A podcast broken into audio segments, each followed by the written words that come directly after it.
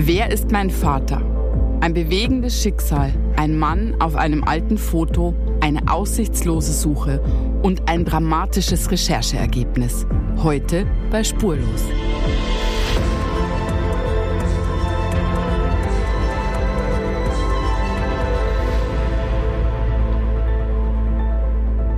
Hallo Stressi, na? Wie ist es? Hallo, sagt der Kölner. Hallo Julia, es geht, sage ich mal, es geht. Hä, warum? Ich habe ein akutes Problem. Oh nein. Ich habe eine Vorladung zu Gericht bekommen. Was hast Heißt du gemacht? Ja. Hä, wie was? Ich habe tatsächlich Post Hast, du, bekommen. hast das, du jetzt randaliert? Nein, ich habe nicht randaliert, aber es ist tatsächlich ein großes Problem. Erzähl. Aber, aber zur Beruhigung, ich äh, wurde nicht vorgeladen als der Angeklagte, sondern als Zeuge geladen in einem Gerichtsverfahren. Und ich bin ganz aufgeregt. Bist du so ein Typ, der mit dem Fernglas am Fenster sitzt oder Nein, was? ich kann, ich kann in dem Fall gar nichts dazu. Es ist auch ganz schnell erzählt. Ich habe einen Autounfall beobachtet. Vor mir sind so zwei Autos zusammengekracht und jetzt habe ich auf dem Weg äh, in Norddeutschland an meine Heimat. Ja. Und jetzt habe ich ein ganz, ganz, ganz großes, peinliches Problem. Was denn? Weil ich natürlich pflichtbewusst angehalten habe und dann habe ich mich äh, auch gemeldet, habe gesagt, äh, wenn Sie einen Zeugen brauchen, dann habe ich meine Daten dahinter Ja, du hast es ja auch gesehen. ich habe es ja auch gesehen, ja. Das Problem ist nur, das ist zwei Jahre her. Ach, Quatsch. Und jetzt kommt die Vorladung vor Gericht. und die, die Dinge, du, du kennst mich, ich kann sehr viel, ich kann mich aber ganz. Ich weiß. schlecht erinnern. Ich weiß, habe manchmal, ein- wenn ich ins Büro komme, weißt du nicht mehr, wer ich bin. Nee, das stimmt nicht, aber ich habe ein wirklich schlechtes Gedächtnis. Das gebe ich auch offen zu. Das muss man mal untersuchen. der schlechteste So. Zeuge Ja, Deutschlands. und das Problem ist jetzt tatsächlich, ich kann mich da null dran erinnern. Ich weiß nicht mal mehr, äh, welches Auto links, welches rechts, wer da zuerst Ja, hat da jemand geblinkt. Aber Michael, So, besser äh, ein Zeuge, der ehrlich sagt, dass er sich an nichts erinnert, als ein Zeuge, der da Quatsch erzählt. ja, jetzt muss ich da hinfahren aus Köln. Ich Ja. setze mich da rein und dann stellen mir irgendwelche Fragen und dann muss ich sagen, tut Ja. mir leid, ich habe mich zwar gemeldet und ich war direkt hinter dem Unfall, aber ich weiß nichts. Das ist ein bisschen peinlich. Ja, und wir Steuerzahler zahlen dir die Fahrt dann hinterher für Ja, Zeugengeld. Ich, ich versuche da noch irgendwie rauszukommen. Oh aber dabei sind Zeugen so. Warst du schon mal Zeuge irgendwo? Ähm, nein, aber tatsächlich im Rahmen meines Jurastudiums Hm. habe ich mal eine ganze Saison, sage ich mal, im, im bayerischen Amtsgericht neben einem mir sehr gut bekannten Amtsrichter gesessen. Ah, wirklich so ein Robe und hattest doch so eine Perücke auf oder wie? Genau, Michael. Wir sind ja, Ja. hier in England und haben alle Ich, Perücken war ja, ich, ich werde es jetzt ja sehen. Ich war ja noch nie Ja, die haben da alle lustige Perücken auf. Haben die doch wirklich, oder? Ich meine, nein. Nein, natürlich nicht? nicht. Okay. Nein, also, Okay. Also ganz sicher nicht am Amtsgericht.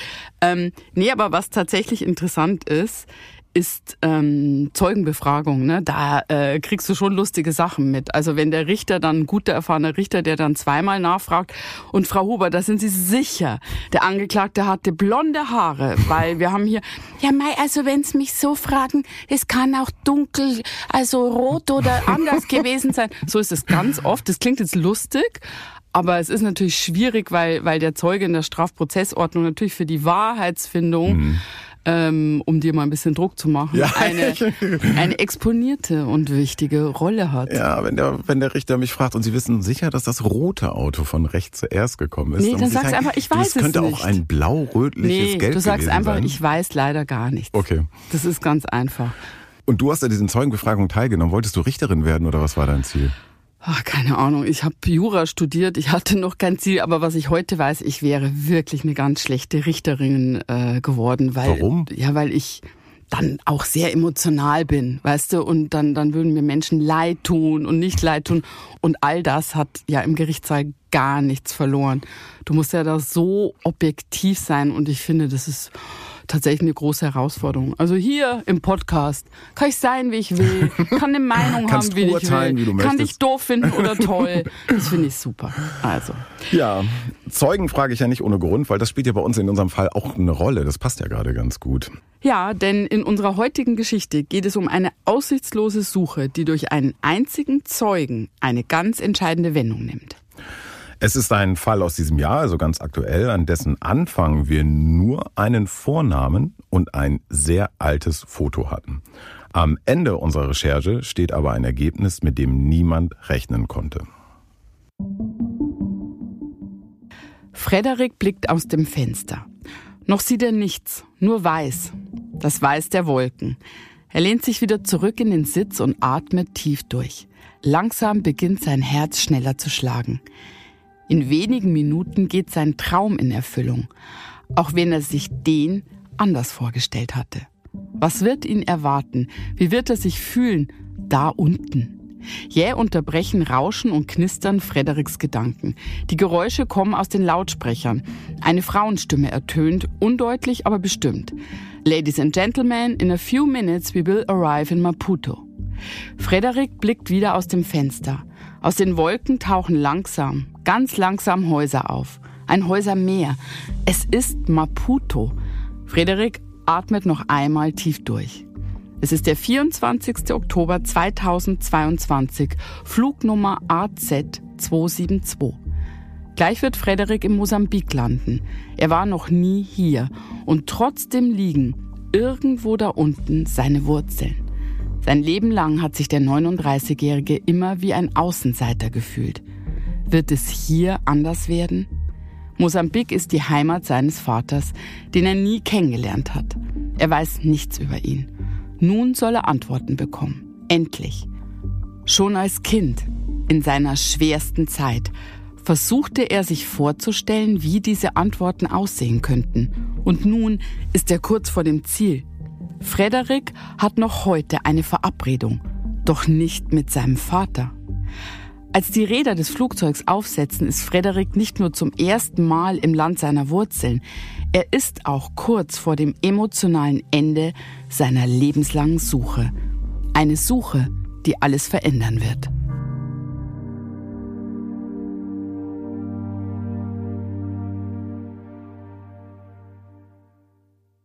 Heute geht es also um Frederik, der zu DDR-Zeiten in Mecklenburg-Vorpommern geboren wurde. Sein Vater stammt aus Mosambik. Frederik hat ihn nie kennenlernen können und er hat doch so viele Fragen. Wenn ich so in den Spiegel sehe, dann frage ich mich manchmal schon, ob ich ihm ähnlich sehe, ob er mir ähnlich sieht, ob wir Gesichtszüge gleichermaßen haben. Unsere Geschichte beginnt 1983. In diesem Jahr wird Frederik geboren, am 9. September. Frederiks Mutter ist Deutsche und sein Vater stammt aus Mosambik. Doch Frederiks leiblicher Vater taucht in Frederiks Papieren nirgendwo auf. Ich habe eine Geburtsurkunde und da steht meine, meine Mutter drin und da steht auch ein Vater drin. Aber der, der da drin steht, ist halt nicht mein Vater. Meine Mutter war zu der Zeit verheiratet mit ähm, einem anderen Mann, der nicht mein Vater ist. Ähm, rein rechtlich, auf dem Papier steht er als mein Vater. Ähm, aber auch zu dem habe ich absolut keine Erinnerung. Ich wüsste heute auch nicht, wie er aussieht, wenn er hier an mir vorbeilaufen würde. Als Frederik geboren wird, ist seine Mutter vermutlich bereits von ihrem damaligen deutschen Ehemann getrennt. Die beiden sind auf dem Papier aber noch verheiratet, darum wird dieser Mann in Frederiks Geburtsurkunde als Vater eingetragen, obwohl er es nicht ist. Diesen offiziellen Vater lernt Frederik nie kennen. Frederik lernt auch seinen leiblichen Vater nie kennen. Er weiß so gut wie gar nichts über ihn. Mir war es auch als Kind wichtig zu wissen, wer mein Vater ist. Auch da habe ich schon meine Mutter versucht, darauf anzusprechen, aber da gab es keine Informationen. Sie hat alles für sich behalten und hat mir halt auch ganz klar gesagt, es hat mich nicht zu interessieren, es geht mich nichts an und da war also im Prinzip nichts zu holen, keine Informationen zu holen. Das Einzige, was Frederik erfährt, ist der Vorname seines leiblichen Vaters, Manuel. Und er erfährt, dass der aus Mosambik stammen soll. Mehr erzählt ihm seine Mutter nicht. Nicht über das Kennenlernen der beiden und nichts darüber, was für ein Mensch er war. Absolut nichts. Über seinen Vater wird im Hause der Mutter nicht gesprochen. Dass gerade Mütter mhm. nichts über den Vater erzählen, irgendwie ist ja fast schon ein bisschen typisch. Das gibt es ja öfter. Äh, was gibt es für Gründe dafür? Warum, warum machen die das eigentlich nicht mal so ganz plump gefragt? Also Natürlich muss man dazu sagen, dass das in der Natur der Sache liegt, da die Kinder ja nach wie vor zum allergrößten Teil bei den Müttern aufwachsen und deswegen äh, liegt es an den Müttern, gebe ich Informationen oder nicht. Die Väter betrifft es halt oft nicht. Ne? Aber warum machen sie es nicht? Also da gibt es natürlich mehrere Ansätze. Zunächst zum Beispiel schlechte Erfahrungen mit dem Mann oder eine Angst begründet oder auch unbegründet, das sei dahingestellt, das Kind zu verlieren, wenn Kontakt bestehen würde.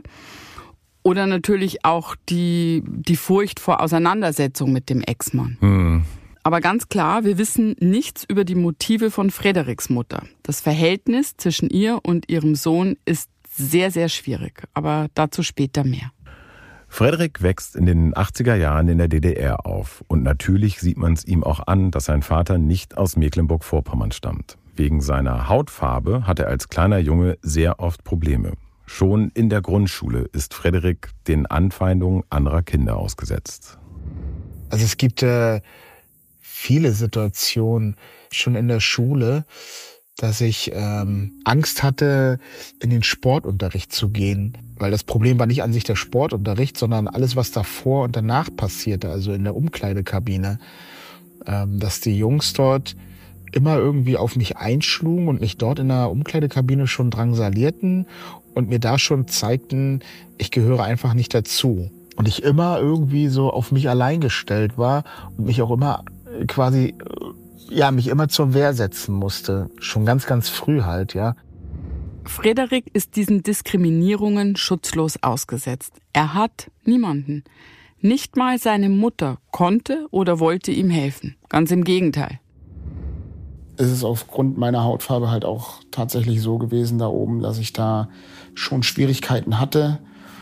Und ich denke, jeder der solche Schwierigkeiten hat als Kind und diese auch kennt und dann nach Hause kommt, hofft und wünscht sich, dass man zumindest dort irgendwo aufgefangen wird. Ähm, das war bei uns nicht so. Das, das gab es nicht. Ganz im Gegenteil. Für mich überhaupt nicht hm. nachvollziehbar, die Haltung der Mutter. Gar nicht. Wie unbeschreiblich alleine der kleine Frederik in seiner Familie ist, zeigt folgende Erinnerung. Es gab eine Situation Weihnachten, waren wir insgesamt vier Kinder. Und es gab einen Weihnachtsbaum, der stand im Wohnzimmer. Ich durfte nicht das Wohnzimmer betreten. Ich musste mir diesen Weihnachtsbaum von der Küche aus angucken. Diese Küche hatte so eine Reiche, so eine Durchreiche. Und von dort aus durfte ich mir den Weihnachtsbaum einmal angucken und dann hatte ich wieder in mein Zimmer zu gehen. Und dann habe ich meinen Abend Weihnachten im Kinderzimmer verbracht.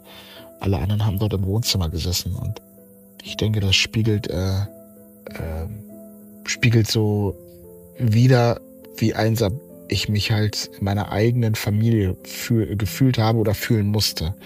Also mir wurde schon gezeigt, ganz klar gezeigt, du gehörst hier nicht her, du gehörst nicht zu mir.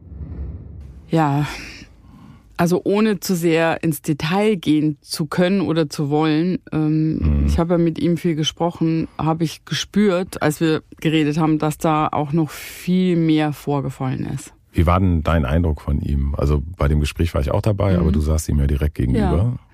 Ja. Mm, einerseits ist Frederik sehr aufgeräumt, wirkt er, sortiert einerseits. Er ist ja auch Soldat, also das hm. passt dazu. Und andererseits ist er aber auch sehr emotional und ähm, man spürt vom ersten Moment an, ähm, was ihn so umtreibt und, und wie weh ihm seine Geschichte tut. Hm. Das Thema, was ja so ein bisschen über den ganzen Fall oder der ganzen Geschichte auch steht, ist ja Rassismus eigentlich, ja. muss man sagen. Ja. Auch ein Thema, was sich bei uns absolut durchzieht bei Bitte melde dich. Es ist immer wieder ein Motiv ähm, für das Leid derer, die da jemanden suchen, dass sie ausgegrenzt werden. Ne? Und es ist ähm, ja ein Thema, zu dem zumindest hm? ich auch ein bisschen persönlichen Bezug habe, ja, wie du weißt. Mhm. Also mein Mann ist ja auch kein gebürtiger Deutscher und du ja. kennst ihn ja auch sehr gut. Ähm, und das sieht man ihm auch ein bisschen an, wenn man ja. so möchte, irgendwie. Und deswegen ähm, ja. ist das auch ein Thema, was mir nahe liegt. Und das verstehe ich. Ist wichtig zu sagen, dass das jetzt gar nicht zeitlich mhm. begrenzt, dass das damals so war oder dass mhm. das räumlich begrenzt, dass das jetzt ein Ost-West-Thema ist. Aber äh, was meinst du für Beispiele aus dem Alltag, wo ihr das erlebt oder wo du da Zeuge bist, wie ihm das passiert? Es sind viele Kleinigkeiten. Mhm. Also es ist tatsächlich so, dass man mitbekommt, äh, dass ja, es steht so ein bisschen die Frage, wo fängt Rassismus an? Ja, das wenn, stimmt. Wenn wir zusammen, äh, ganz profan, ja. wenn wir zusammen im Restaurant sitzen mhm. oder in irgendeinem Laden stehen, werde ich angesprochen, mhm. weil angenommen wird, ähm, jetzt ganz plump, ja. dass Deutsch kann, dass ich äh, ähm, irgendwie bezahle. Ähm, irgendwie, das ist eine Wertung, die da in ganz kleinen Dingen stattfindet. Empfindet es dein Mann auch so? Und, ganz schwierige Frage, glaubst du, dass das, wenn ihr zu zweit seid, dass das immer etwas Negativem entspringt? Oder prangerst du dieses Schubladendenken an? Ähm, ich glaube nicht, dass das alles böse Menschen sind, Ja. die jetzt irgendwie äh, Böses wollen, aber das ist genau das. Es ist eine Schublade. Ja, Und da landet mein Mann in irgendeiner Schublade Mhm. und auch vielleicht unbewusst äh, äh, reagieren die Menschen so. Und das Ja. ist schon das ist der erste Schritt. das ne? erste Schritt. Das ist jetzt ja per se, muss man sagen, keine Anfeindung Ja. oder irgendwie. Aber gerade in der Häufung und wenn Mhm. man es immer wieder hat, äh, ist es nicht schön. Was hast du noch gemeint für ein Beispiel? Nein, ich merke das auch, äh, wenn er, mein Mann fährt sehr viel Bahn Ja. äh, und wenn er da im Hoodie äh, unterwegs ist und er hat vielleicht nicht das richtige Ticket äh, mit der Zugbindung für diesen Zug, wird er garantiert kontrolliert und Hm. Ach, dann krass. Mhm. muss er auch bezahlen. Und man merkt, dass das eine Schublade ist, sobald er geschäftlich unterwegs ist und Ja. einen Anzug trägt und eine andere Anmutung hat, die nicht zu dieser Schublade passt. Dann kommt er Dann- in die bessere. Nö, dann sagt, genau, dann kommt dann die bessere und dann sagt auch der Zugbegleiter, dem man jetzt auch nichts vorwerfen kann, sagt, ah, ja, das kommt ja mal vor und dann kommt er da besser raus. Also das ist so, Ich weiß Schwierig. genau, was du meinst. Ähm, ich erlebe das ja natürlich nicht so oft mit, aber du weißt ja, wir haben eine Maskenbildnerin im Team, die asiatische Wurzeln hat, Mhm. einen deutschen Pass schon immer hier lebt. Aber wenn wir unterwegs sind am Flughafen, also an der Kofferkontrolle oder so, Mhm. ne, ist es immer bei ihr, dass gefragt wird, äh, äh, hier, wir wollen den Koffer sehen, wir machen Drogentest, was weiß Mhm. ich.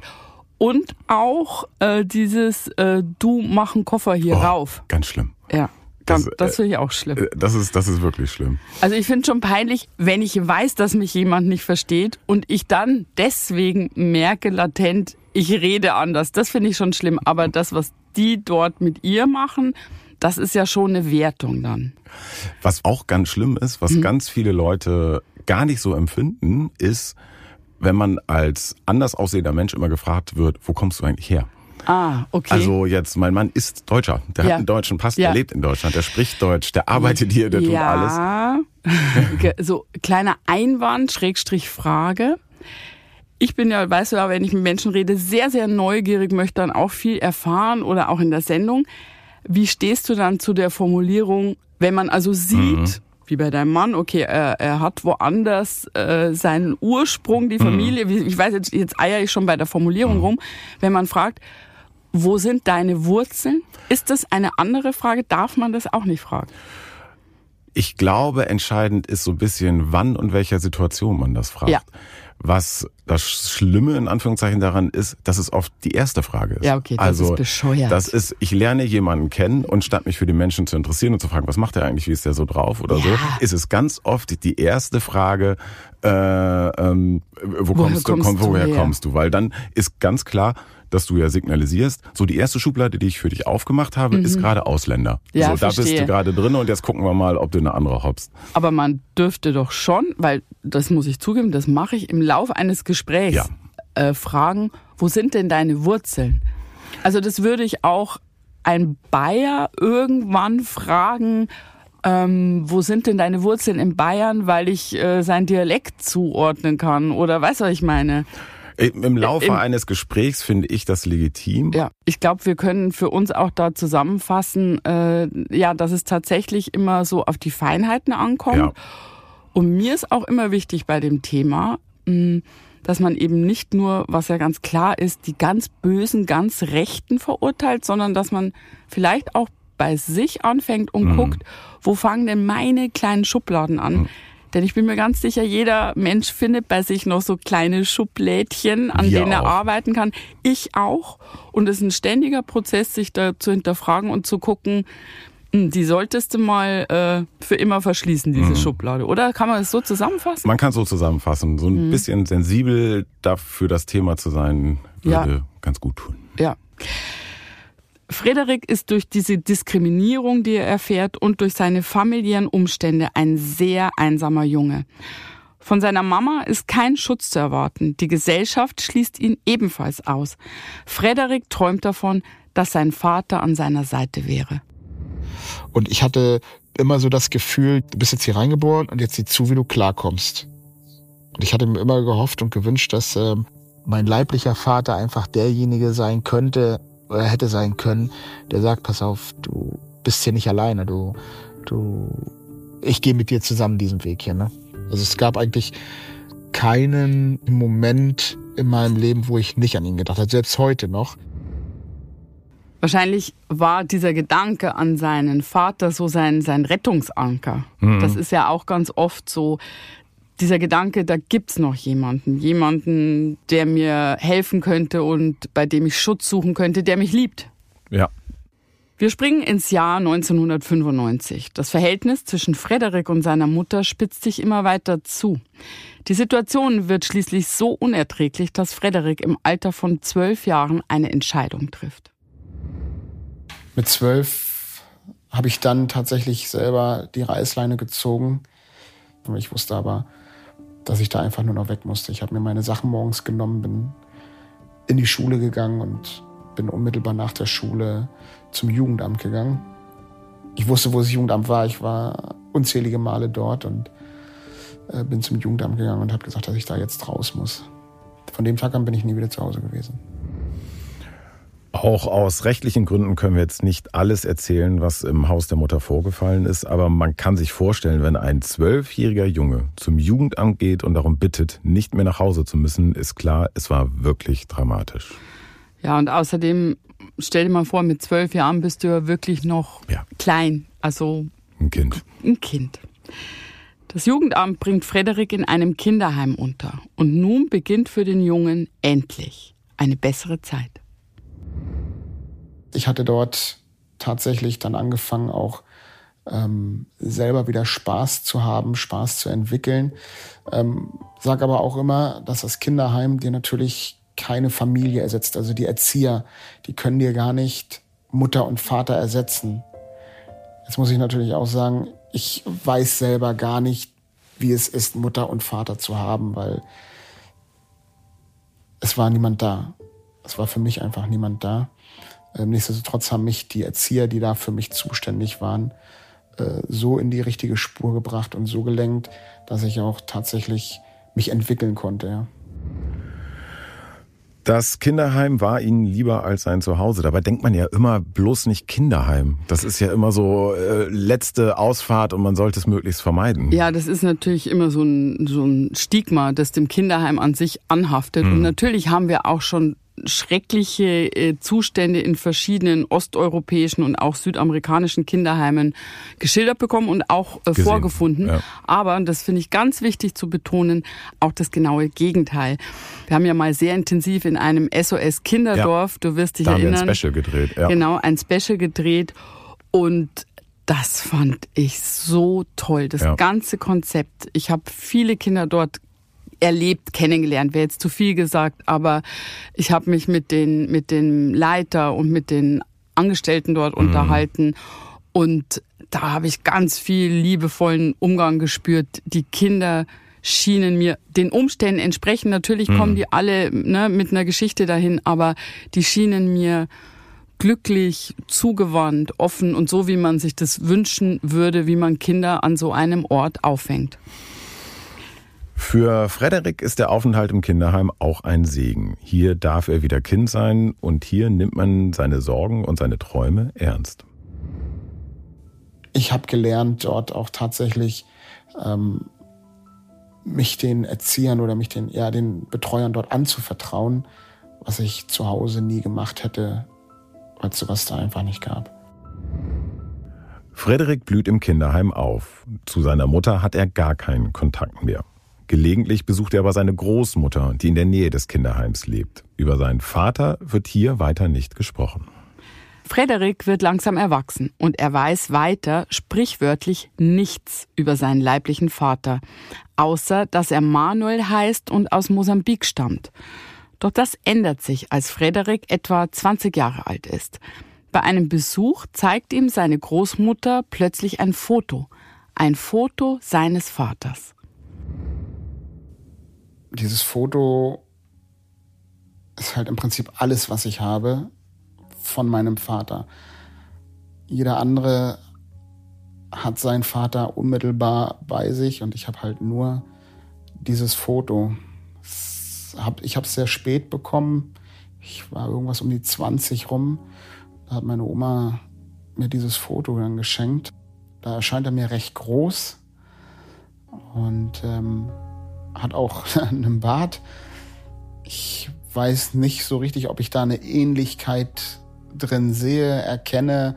Ich kann es halt noch nicht sagen. Und das ist halt auch so ein Punkt, wo ich sage, inwieweit sind wir beide uns eigentlich ähnlich? Welche, welche Züge äh, haben wir beide gemeinsam?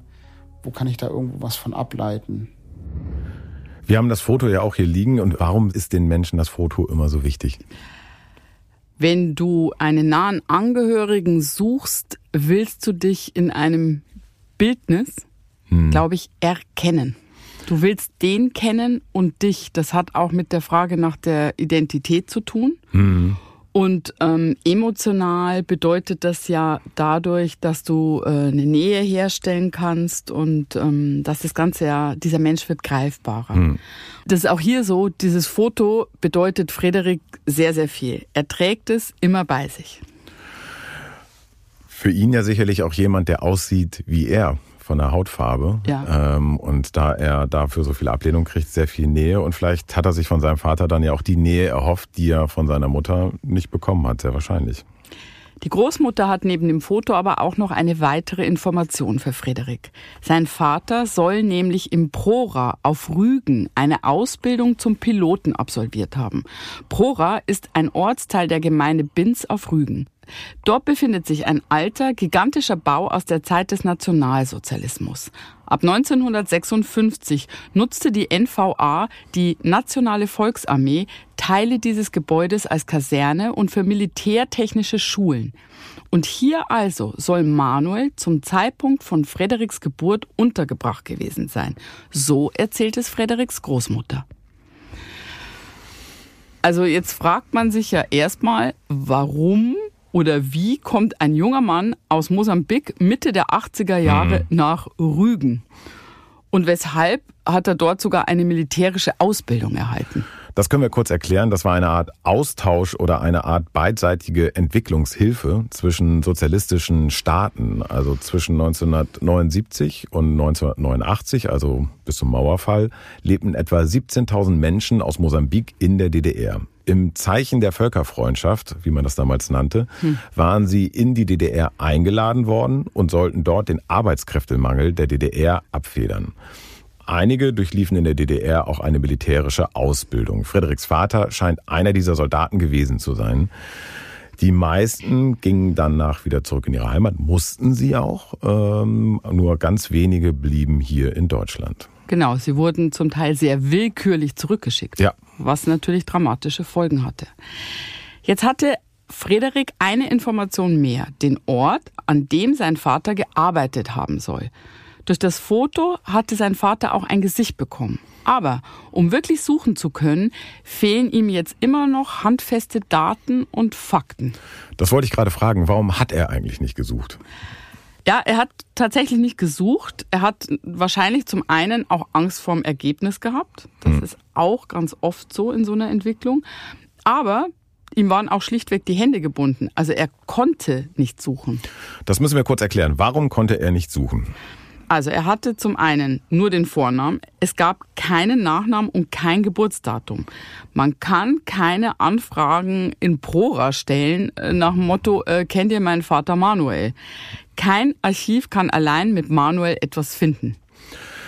Manuel war zudem wahrscheinlich ja nicht bei den deutschen Behörden gemeldet. Er war ja nur ein Gast aus einem anderen Land, der da eine Ausbildung äh, durchlaufen hat. Das heißt, er wird bei allen Einwohnermeldeämtern und Co. überhaupt gar nicht auftauchen. Genau. Und alle Zeugeninfos über Manuel hat er an der Stelle schon.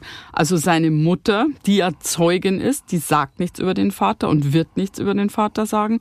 Und seine Oma weiß nur den Vornamen, sie weiß, dass er aus Mosambik kommt und hat ihm eben das von Prora erzählt. Frederik verdrängt darum erstmal den Wunsch, seinen Vater zu finden. Doch nach der Geburt seines eigenen Sohns verändert sich alles für ihn. Und er meldet sich bei dir, Julia, und bittet um Hilfe. Ich lese kurz vor, was er geschrieben hat. Hallo Julia, ich bin Frederik. Vor knapp zehn Wochen bin ich Vater eines ganz tollen Jungen geworden. Ich bin sehr stolz und er macht das Leben für mich sehr perfekt. Seitdem geht sehr stark die Frage durch meinen Kopf, wo und wer ist mein leiblicher Vater? Die Geburt meines Sohnes gab mir noch einmal die Initialzündung, den Versuch zu wagen und nach meinem Vater zu suchen. Bitte hilf mir. Als wir dann erfahren haben, wie wenig Informationen er hat, war uns eines klar. Wir brauchen Zeugen. Wir brauchen einen Menschen, der mehr weiß und der uns weiterhilft. Das ist so ein bisschen, wenn man äh, ein Bitte melde dich für Anfänger Handbuch schreiben würde, ja. wäre das Lektion eins oder zwei. Wenn du selber keine Informationen hast, ähm, wer oder was der Vermisste überhaupt ist, ja. such dir jemand, der diese Info hat. Also genau. du brauchst einen Zeugen. Ja, und hoffentlich ist es nicht Michael. genau. Ja, genau. Ja, vielleicht schreibe ich irgendwann äh, ein Handbuch, wer weiß. ein Bestseller. Genau. Aber woher soll man jetzt einen Zeugen nehmen? Wir brauchen auf jeden Fall einen Zeitzeugen, also aus der Zeit, in der Manuel in der DDR gelebt hat und einen Zeugen, der uns irgendwie den Nachnamen nennen kann. Genau, man braucht einen Nachnamen für die Suche, ja. weil sonst kommt man, egal wie, egal wo und auch in Mosambik, überhaupt nicht weiter. Nee. Ähm, was liegt da näher? Um diesen Nachnamen zu bekommen, als Arbeitskollegen aus der Zeit in Prora zu suchen. In Prora, das war bekannt, da werden ja noch andere Menschen gearbeitet haben zu der Zeit. Da haben andere Menschen Ausbildung gemacht in den 18 Jahren. Da haben andere Menschen Ausbildung gemacht in den 80er Jahren und ja, müssen da beteiligt gewesen sein. Genau, und wenn man danach sucht, nach Menschen, die in einem ganz bestimmten Zeitraum an einem ganz bestimmten Ort gearbeitet haben, da wird man schneller fündig als bei der Suche nach äh, Manuel aus Mosambik. Prora war also unsere heißeste Spur. Du hast dich an das Dokumentationszentrum Prora gewandt und Kontakt mit Katja Luke, der Leiterin des Vereins Dokumentationszentrum Prora, aufgenommen. Frau Luke versprach uns zu helfen und fragte ehemalige Ausbilder nach Manuel. Und dann geschah das Unglaubliche. Ein ehemaliger Ausbilder der NVA in Prora schien weiterhelfen zu wollen.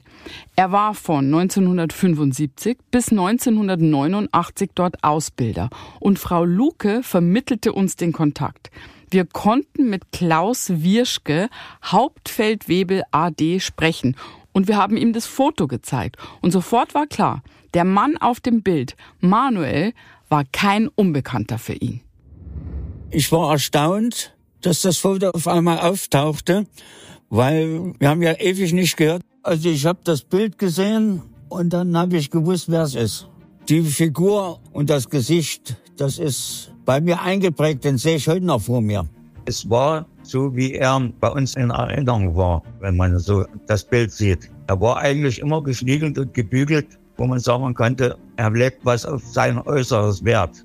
Ja, man könnte sagen, es war wie Gentleman. Also wir sind ganz gut miteinander ausgekommen.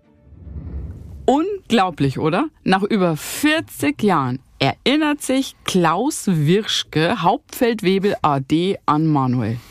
Man hört so ein bisschen, der klingt auch wie ein Hauptfeldwebel, finde ich. Aber auch wirklich unglaublich. Ich würde mich ja nicht erinnern, wie wir jetzt wissen. Ich habe ja ein so schlechtes Gedächtnis nach 40 Jahren. Toll. Nicht ein Namen, wirklich super. Aber vielleicht lag es auch daran, er scheint ja ein sehr netter, angenehmer Mensch gewesen zu sein. Das ist das ja, Erste, äh, ne? Das ist das Erste, was wir von Frederiks Vater hören. Das ja. ist was Positives, dass er positiv in Erinnerung geblieben ist, was ja schon mal super ist. Und Manuel scheint nicht nur ein feiner Mensch gewesen zu sein, er war auch ein sehr fleißiger und erfolgreicher Offiziersanwärter. So erinnert sich Klaus Wirschke. Sein Verteidigungsminister hat ja uns mal besucht gehabt, also von Mosambik. Und da waren natürlich auch Offiziere von unserem Ministerium mit dabei. Und dort hat er eine Meldung hingelegt, wo die sich alle im Prinzip die Augen gerieben haben, dass das ein Offizierschüler im dritten Lehrjahr war damals, sowas hinbrachte, als Ausländer. Das war wirklich einer, wo man sagen konnte, aus dem hätte was werden können in der Armee. Ja, und was für Details der sich noch erinnert. Ja. Manuel war ja nicht der einzige Mosambikaner, äh, mhm. den er ausgebildet hat und trotzdem erinnert er sich, obwohl es so viele gab. Umso erstaunlicher, dass Herr Wirschke sich an noch etwas erinnerte. Und das brachte den Durchbruch. Als ich das Foto gesehen habe, fiel mir der Name Campago ein. Ja, der Name ist mir eingefallen, Campago Manuel. Klaus Würschke wusste tatsächlich noch den Nachnamen von Manuel nach über 40 Jahren. Und erinnerte sich daran, dass Manuel Mitte der 80er Jahre zurück nach Mosambik gegangen war. Und nun hatten wir endlich etwas in der Hand. Einen vollständigen Namen. Manuel Cambacco. Und wir wussten, nach wem genau wir in Mosambik suchen mussten. Also haben wir alles für eine Suche in Mosambik vorbereitet. Doch was die noch für eine dramatische Wendung nehmen sollte, konnten wir da noch gar nicht ahnen. Kleiner Einschub, Julia, und ich bitte Mhm. um eine ehrliche Antwort. Bevor wir uns mit diesem Fall beschäftigt haben, Ja. wusstest du da ganz genau auf der Weltkarte, wo Mosambik liegt und wo die Hauptstadt von Mosambik ist? Bist du irre? Ich, ich bin froh, wenn ich Deutschland finde. Ach komm, so schlimm ist es nicht. Nein, nee, aber äh, äh, nein, hätte ich nicht gewusst. Jetzt muss man Nee, sagen, dass wir ähm, noch gar nicht so viele Afrika-Fälle gemacht Ja. haben. Weil Und, sie auch sehr ähm, schwierig sind. Weil sie unglaublich schwierig sind, weil die Verwaltung ähm, anders funktioniert etc. Es ist ein schwieriger Kontinent, um Menschen zu finden. Und äh, was meine äh, schlimmen Geografie-Nichtkenntnisse anbelangt, wir haben ja überall Karten hängen, ne? Ja. Bei uns in der Redaktion. Richtig analoge. Ja, genau, analoge, das ist genau mein Ding. Wir hängen da wie früher im Da bist du Erdkunde. zu Hause, Julia, Ja, ne? genau, Ja, wie vierte Klasse Erdkundeunterricht. Und da, äh, ja, aber ich finde schon gut, sich Ja. das wirklich anzugucken. Also ähm, wir haben auch eine Weltkugel, glaube ich, irgendwo. Ja. Also mir hilft es weiter. Ich weiß ja nicht, wie es dir geht. Ich weiß noch, als wir die ersten Fälle gedreht haben, da hatten wir noch gar nicht so Google Maps und so, das ist Nee. schon so lange. Da haben wir noch in Detroit, da hast du noch die Karte auf der Motorhaube eines Dodges ausgebreitet und hast die Ja, Wegstrecke das markiert. stimmt. Ein bisschen für die Kamera gebe ich zu, aber wir haben tatsächlich nach der Karte geguckt. Aber weißt du, was wir noch ja früher gemacht haben? Wir haben ja in den ersten Jahren in der Weltkarte und Europakarte haben wir doch immer Nadeln reingemacht, wo wir Stimmt. überall Fälle hatten. Warum Das haben, haben wir das dann- eigentlich aufgehört? Ja, nach gefühlt 3000 Nadeln hast halt irgendwann mal aufgehört. Also, das ist halt so. Ich Berlin, 365.000 Nadeln. Ein bisschen Ja. schade. Wir können doch mal jedes Land markieren, finde ich, wo wir waren. Voll gerne. Das, vielleicht Mach mal, bastel mal an. was, Michael. Sei mal kreativ. genau. Und wusstest du denn, wo Mosambik liegt? Nee, ich wusste es fairerweise auch nicht. Ja. Also, und die Hauptstadt schon mal gar nicht. Dann klär uns doch mal auf, wo liegt's denn? Also, Mosambik liegt im unteren Zipfel Afrikas am Indischen Ozean zwischen Südafrika und Tansania und Hauptstadt ist Maputo. Und genau dorthin ging es auch.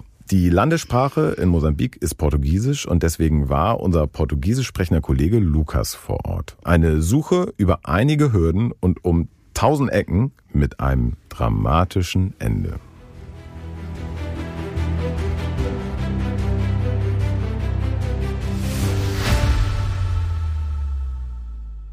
Ich habe von Deutschland aus mehrere Termine für Lukas mit Behörden, Organisationen und Medien organisiert, in der Hoffnung, dass er so weiterkommt.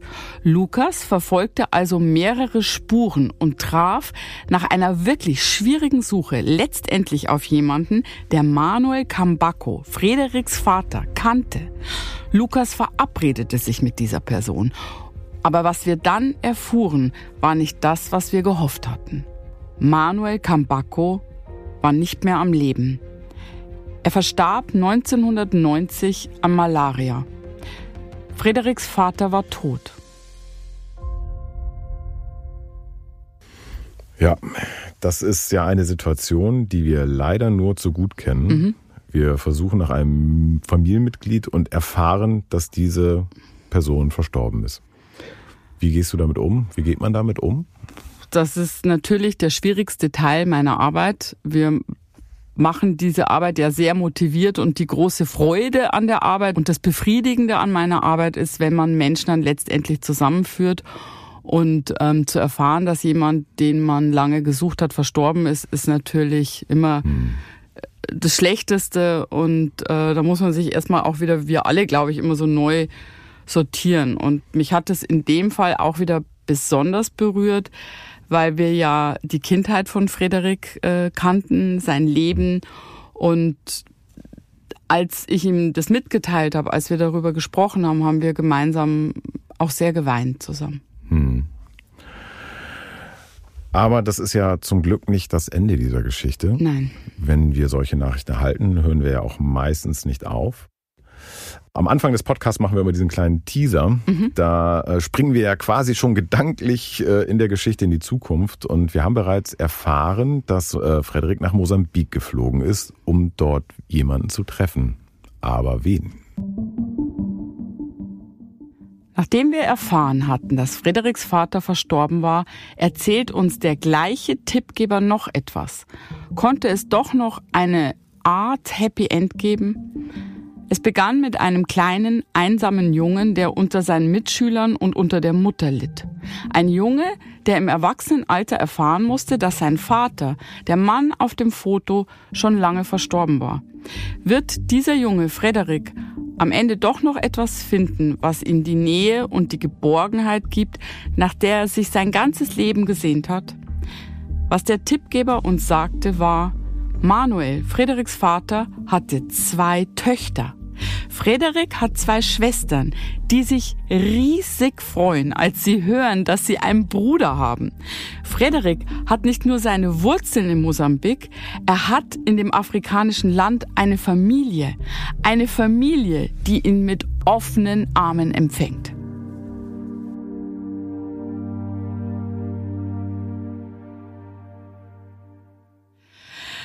Und das ist natürlich immer das Allerschönste, wenn du ja. dann solche Nachrichten hast. Und es war auch in diesem Fall besonders schön und es war herzergreifend. Hm. Das Interessante ist, sie sind nicht nur Familie, sie teilen auch Friedrichs Geschichte in gewisser Weise.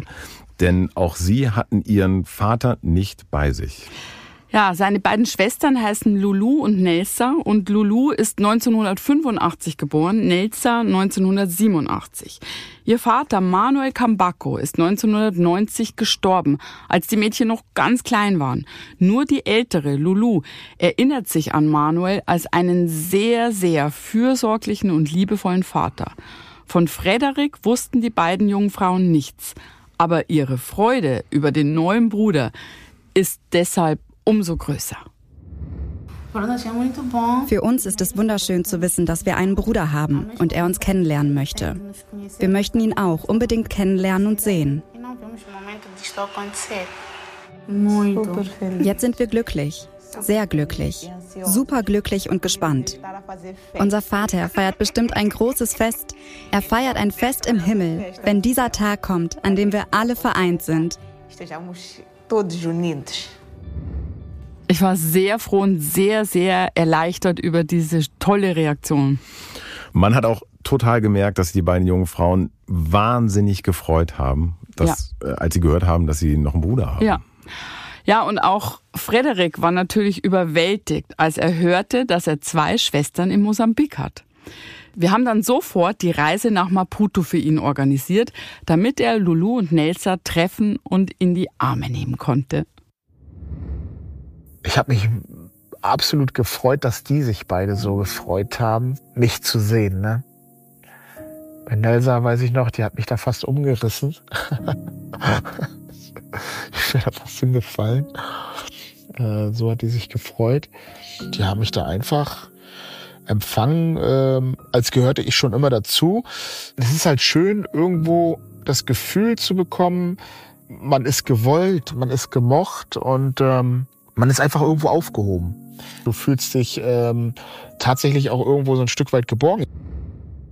Er kommt da in einer für ihn komplett anderen Welt an und trotzdem scheint es sofort eine Verbindung zwischen den Geschwistern zu geben. Frederik nutzt die Tage in Maputo. Er trifft auch andere Familienmitglieder und geht viel spazieren. Dieses Gefühl war, hey, du bist jetzt hier in einem fremden Land. Und ich war ja nur schon in vielen fremden Ländern. Entweder habe ich Urlaub gemacht oder ich habe dort gearbeitet, aber niemals war ich ja da, wo mein Vater ähm, im Prinzip seine Fußspuren hinterlassen hat, so gedanklich, ne, in die ich, die, in die ich mal kurz reintreten konnte und sagen konnte, okay, äh, hier war er gewesen und hier bin ich ihm einfach sehr nah beschreibt er schön. Ja, Friedrich wurde wirklich herzlich aufgenommen von seiner Familie äh, und er bleibt einige Tage da vor Ort und in der kurzen Zeit wachsen sie richtig zusammen. Inzwischen haben die Geschwister eine WhatsApp-Gruppe und stehen im ständigen Austausch. Das ist das Erste, was man heutzutage wahrscheinlich Ja, macht. das ist toll. Ich das ist super. toll. Und ähm, Sprachbarriere scheint kein Problem zu sein. Äh, die arbeiten tatsächlich mit so Übersetzungsprogrammen, Sehr gut. die immer helfen. Als Frederik nach seiner Rückkehr aus Mosambik hört, wem er den Sucherfolg und damit seine neue Familie Maputo zu verdanken hat, ist er sehr angerührt. Er weiß, dass ohne die detaillierten Erinnerungen von Klaus Wirschke keine Suche möglich gewesen wäre.